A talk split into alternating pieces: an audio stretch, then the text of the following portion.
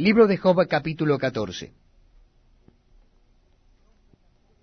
El hombre nacido de mujer, corto de días y hastiado de sinsabores, sale como una flor y es cortado, y huye como la sombra y no permanece. Sobre éste, abres tus ojos y me traes a juicio contigo. ¿Quién hará limpio a lo inmundo? Nadie. Ciertamente sus días están determinados, y el número de sus meses está cerca de ti. Le pusiste límites, de los cuales no pasará. Si tú lo abandonares, él dejará de ser. Entre tanto, deseará como el jornalero su día. Porque si el árbol fuere cortado, aún queda de él esperanza.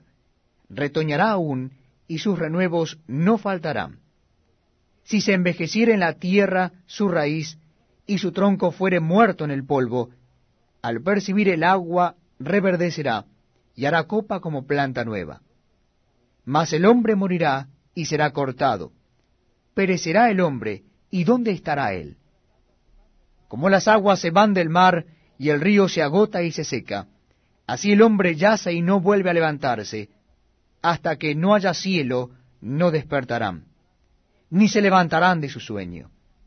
Oh, ¿quién me diera que me escondiese en el Seol, que me encubrieses hasta apaciguarse tu ira, que me pusieses plazo y de mí te acordaras.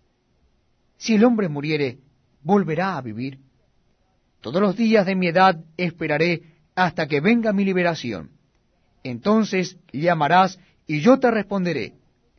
Tendrás afecto a la hechura de tus manos. Pero ahora me cuentas los pasos y no das tregua a mi pecado.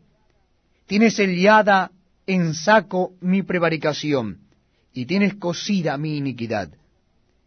Ciertamente el monte que cae se deshace, y las peñas son removidas de su lugar.